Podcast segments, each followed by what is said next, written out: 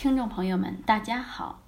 我们都知道，前列腺炎是常见的男性疾病，许多男性都深受其害。那么，前列腺炎到底有哪些危害呢？我们今天就来讲一下。首先是影响工作和生活，由于炎症的刺激，产生一系列病症，如腰骶。会阴、睾丸等部位胀痛、尿不尽、夜尿频多等，使患者烦躁不安，影响工作和生活。第二是影响性功能，导致阳痿早泄。由于疾病长期未能治愈，各种病症和不适在性交后加重，或直接影响性生活的感受和质量。对患者造成一种恶性刺激，渐渐出现一种厌恶感，导致阳痿早泄等现象。第三个危害是导致慢性肾炎，甚至会发展成为尿毒症。前列腺炎如果不及时治疗，可导致前列腺增生，从而对膀胱出口进行压迫，使尿液不能完全排空。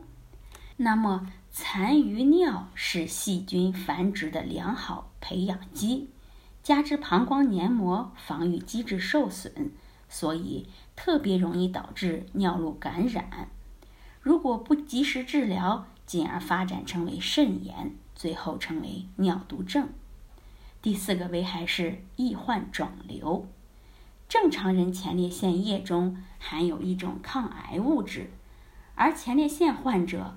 病时，这种抗癌物质减少，从而抑制引起肿瘤。